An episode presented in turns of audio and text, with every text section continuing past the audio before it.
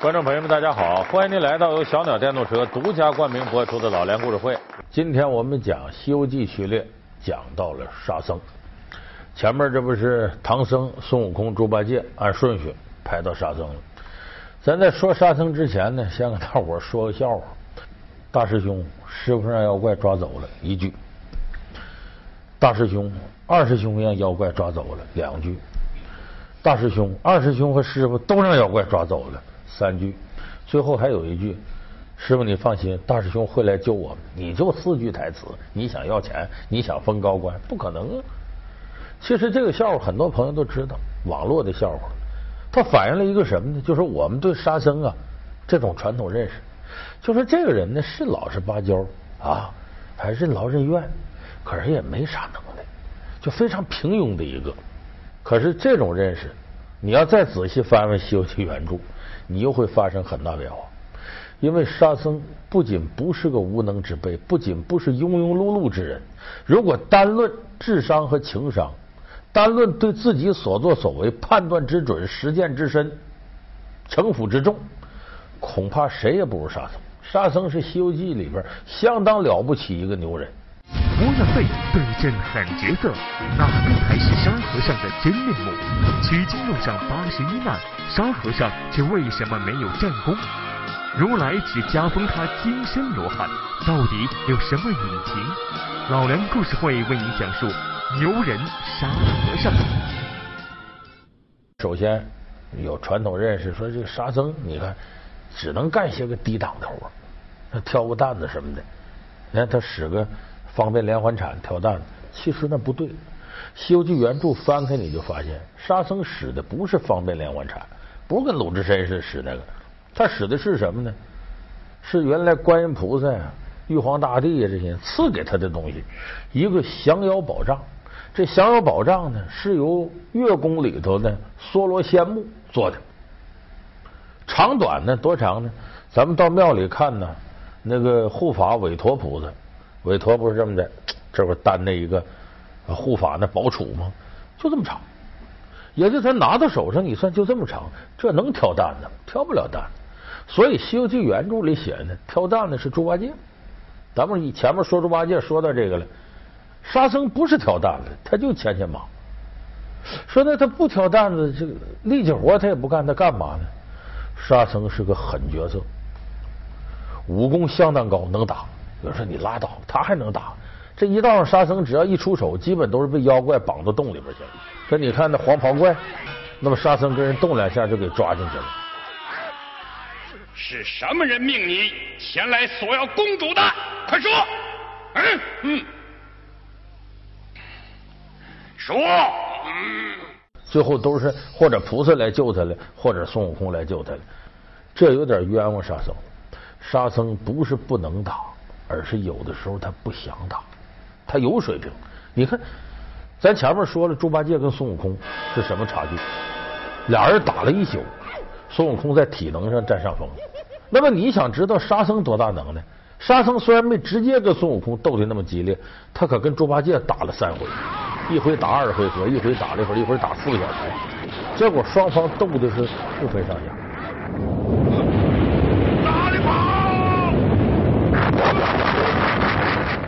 也就是说，沙僧的能耐跟猪八戒差不多，那软吗？一点都不软。在里边有一些非常直观的对比，就是观音菩萨呢去找沙僧时，劝他当取经人时候，带着自己一个贴身护卫，也他弟子叫惠岸。这个惠岸呢，跟这个沙僧动手了，俩人不分胜败。你弄观音身边贴身的这个侍卫打成这样，那沙僧这能耐肯定低不了。沙悟净。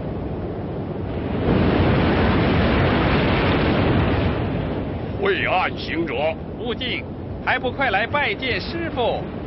师傅，弟子有眼无珠，不认得师傅，万望师傅恕罪。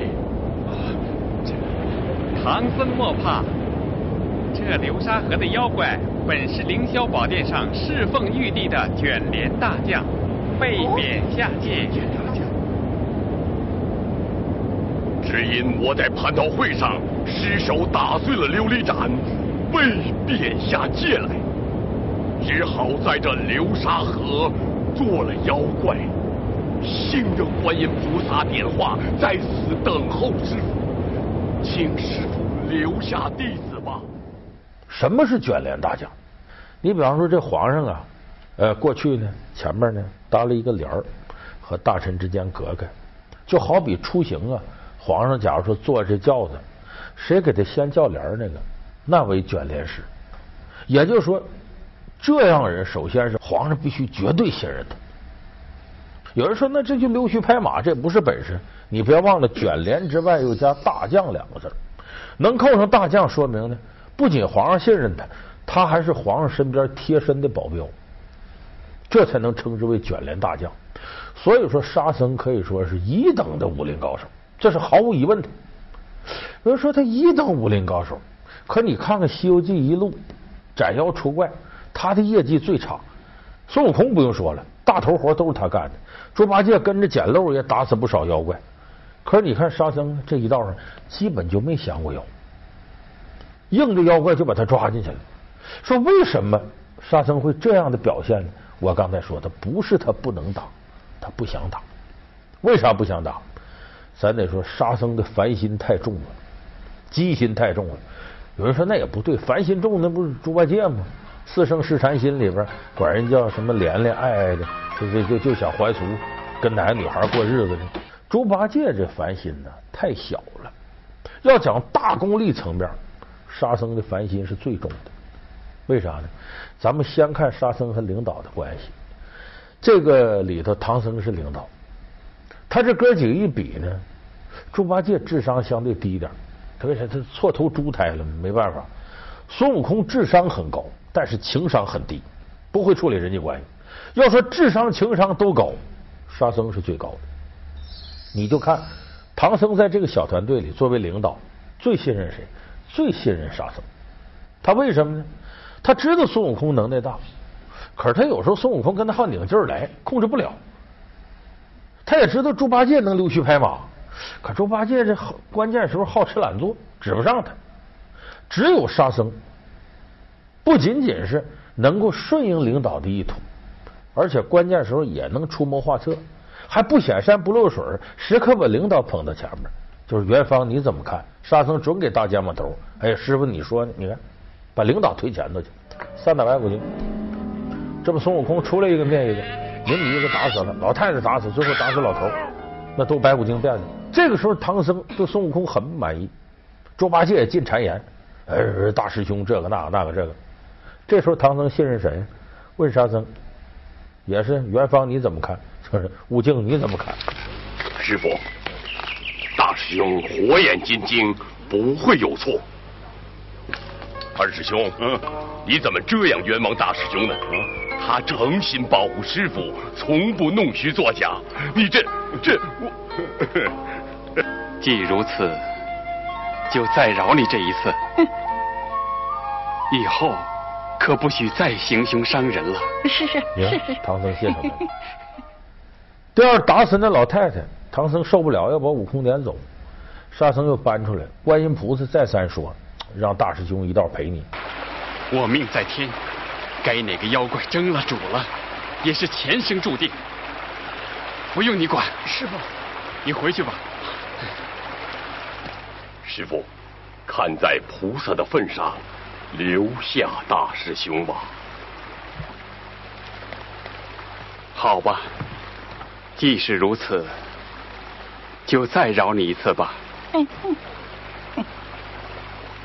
再若杀生，为师定将那咒语念上二十遍。这两回唐僧全信了。就是唐僧在这个团队里边，他一有到难于决断的事儿，他是最相信沙僧的。你比方说有那么一次，《西游记》里写的，这唐僧突然间那天也不怎么犯了一股邪病，你孙悟空你别去，我去化缘去。对啊，徒弟们，我想前去化斋。化斋？师傅说哪里化来？师傅要吃斋，我们去化，哪里弟子告诉师傅去化斋的道理？哎，孙悟空当时就不干了，说师傅不行啊，一个是外头妖魔鬼怪多，您弄不了这个。再一个是哪有师傅去化缘让徒弟吃的，都得徒弟化缘回来给师傅吃。其实孙悟空一片好心，不想让师傅累着，从师傅安全角度着想，还孝心。可是唐僧呢，不愿意了，为啥呢？一个是他兴致勃勃要化缘，你阻碍了领导兴致；第二个，你说我出去妖魔鬼怪都对付不了，就你能啊？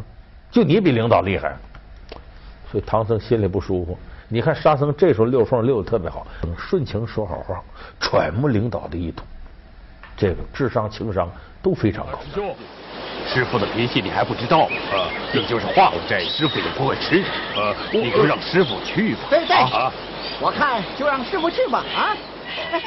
模样背对阵狠角色，哪个才是沙和尚的真面目？取经路上八十一难，沙和尚却为什么没有战功？如来只加封他金身罗汉，到底有什么隐情？老梁故事会为您讲述牛人沙和尚。老梁故事会是由小鸟电动车独家冠名播出，而且沙僧不仅是这样，他看事情看的远比孙悟空和猪八戒看得透。你比方说像人情世故这方面，这个红孩儿火云洞那块儿。这对付不了红孩儿啊！这能喷火，能什么能耐大呀？怎么能过去呢？哎，孙悟空知道信儿了，说这红孩儿啊是当年跟我八拜结交的牛魔王的儿子，他和铁扇公主的孩子。对对对，论起辈儿来还管俺叫老叔呢。老叔，那你是老叔，那我老朱就是二叔。沙师弟，那你就是三叔了。这个时候，孙悟空满心欢喜。以为找着关系了，没想到沙僧给他泼盆冷水。大师哥，这个事儿不靠谱。为啥呢？你当年被压到五行山下五百年呐，牛魔王去过一回吗？没去过。你出来这么长时间，你看过人家吗？没有。哎，大师兄，嗯常言说三年不上门，是亲也不亲。你们五百年没来往了。他肯跟你认亲吗？沙师弟，咱以前有这个民间小调，把这个说的很好，叫做你说亲戚亲，他亲亲也不亲。你有我富那才算亲。有朝一日过穷了，富家不登贫家的门，你不登门叫什么亲戚？你们都这么长时间不往来了，人还能卖你面子？孙悟空不信那事儿，你咋回事？牛魔王，我们哥们儿。结果上门提去了，这让红孩儿这通火给烧的，差点没把孙悟空烧死。你这泼猴，我是林大王，哪有你这样的叔叔？啊！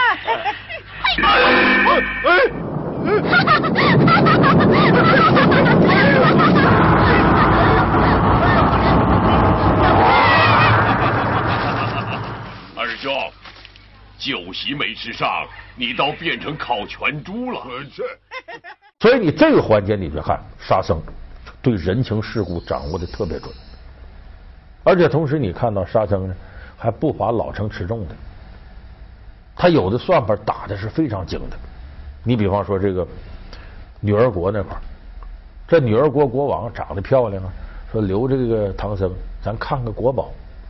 实际啥呢？就是把他领到就俩人地方，向他表白，我就是那国宝，你留下咱俩结婚吧，你别走了。难道在玉帝哥哥眼里，我还算不得国宝吗？这，请坐下讲话。坐呀。什么看国宝？就借机勾引唐僧，让他留下来。这时候沙僧最明白这事儿。沙僧心里一琢磨：我师傅要留下来，我们还怎么西天取经？这不耽误大事了吗？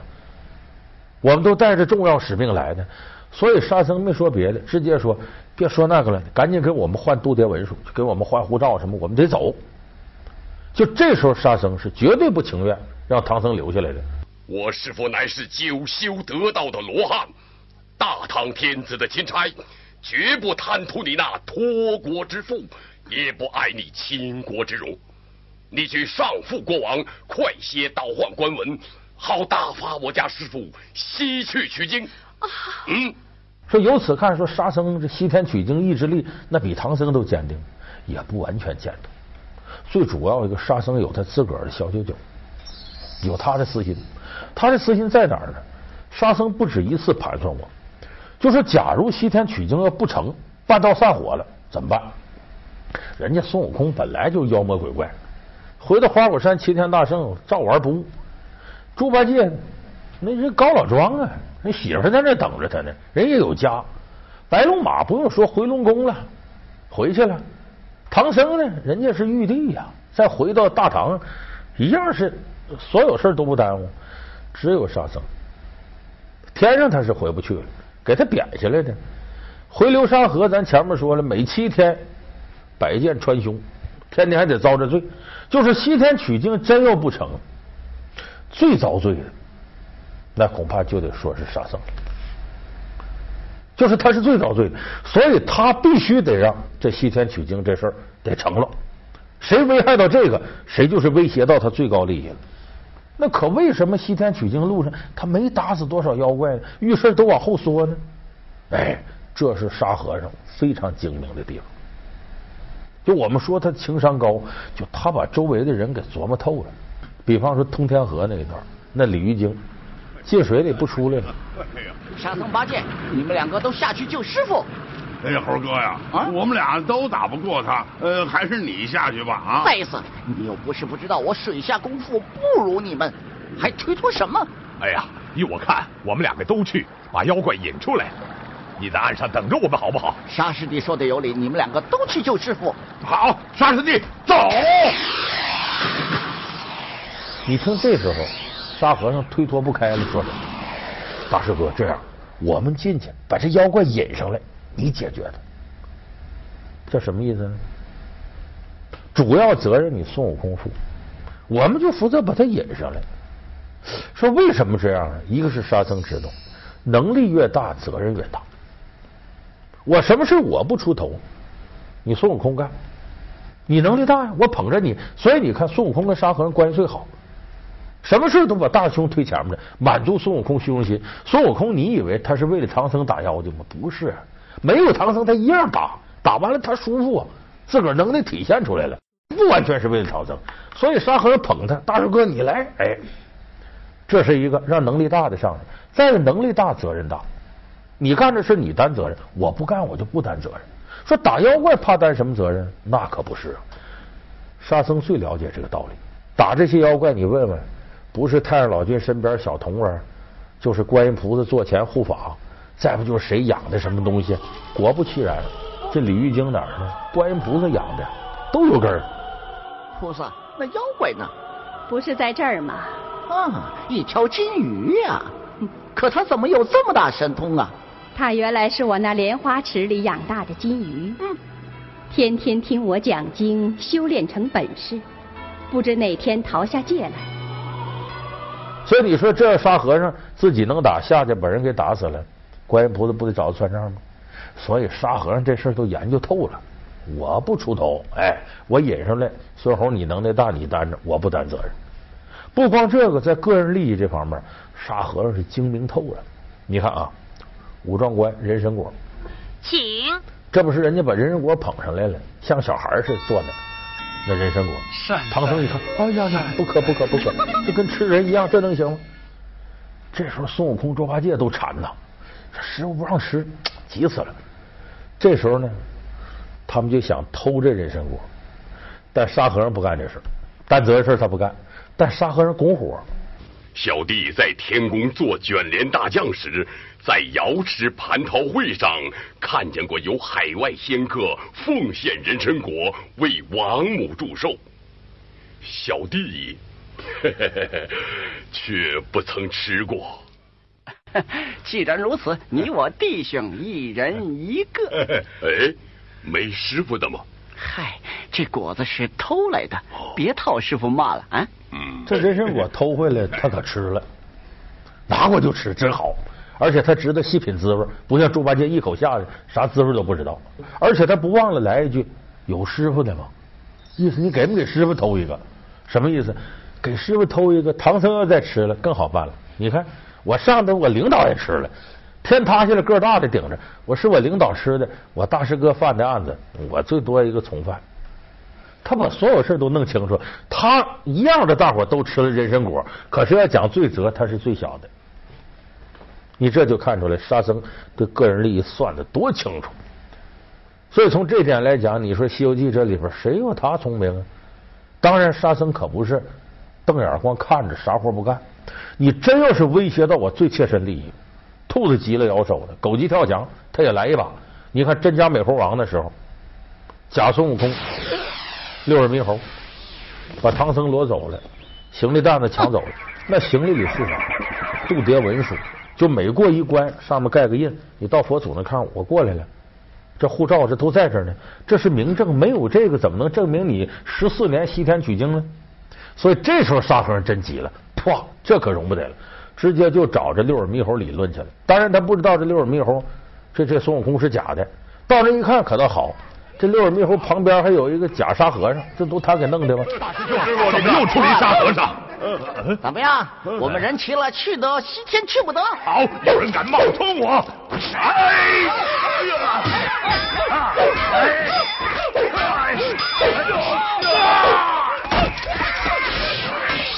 一缠上就把这个假沙和尚给打死了。你算算，这时候他真急了，为啥？危害到他切身利益了。再说，如果你这一对真要西天取经，替我们走了，那我这前半截白弄了，让那假沙和尚弄去了，这可不干了。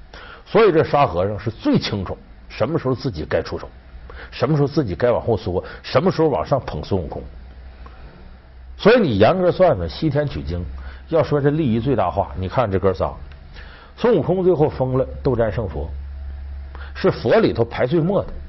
当然，一道孙悟空啊，付出的努力也大，但是他收获也大。但相对来讲呢，他这收益率咱们就算百分之八十。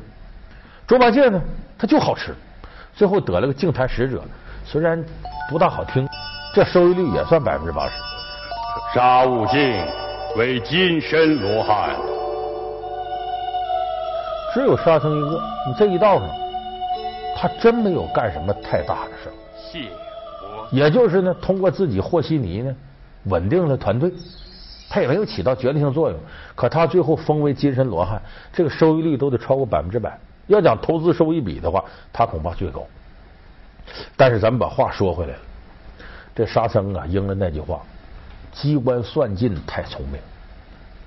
这金身罗汉和孙悟空的斗战胜佛，那是整整差了一级呀。他要再想从金身罗汉变成佛。那可不是你十四年取经能做到的，那不定得多少年，还得看机缘。所以就说佛祖呢，看透了沙僧这点小算盘，你瞒得了谁？瞒不了佛祖。所以佛祖很公平的给几个人封赏，给了他个金身罗汉，意思你呀功劳到不了那些，你自个儿小算计太多。所以这也提醒我们电视机前的观众朋友，算计也没有错，但是你处处算计。机心太重，处处不肯使力，处处都是利不少得，害不伤身，责任别人担着，剩的事好处我自个儿落着。如果你都这么想的话，你可能会收获一些眼前利益，但是你向往的那种大业绩，想获得那种大的功利，恐怕是做不到的。所以这也是沙和尚给我们现代人一些有益的启迪吧。冰肌玉骨的白骨精，妖娆美艳的蜘蛛精。美貌端正的玉兔精，给唐僧师徒四人的取经之路增添了一抹艳丽的色彩。这些漂亮的女妖精们，也是对唐僧的一种考验。那么，面对这些美女，唐僧真的没有破戒吗？老梁故事会为您讲述唐僧的艳遇。感谢您收看这期老梁故事会。老梁故事会是由小鸟电动车独家冠名播出。我们下期节目再见。